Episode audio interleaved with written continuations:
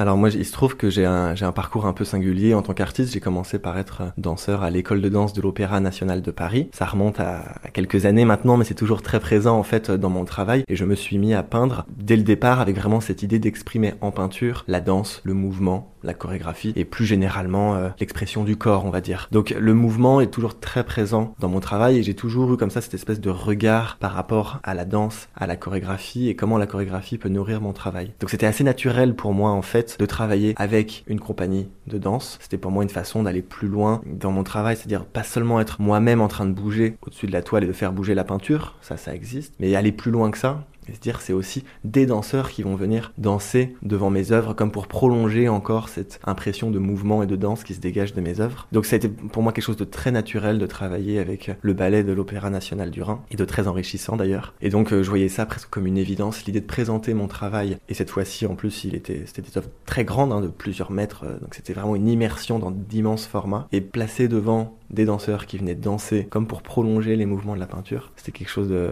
très important.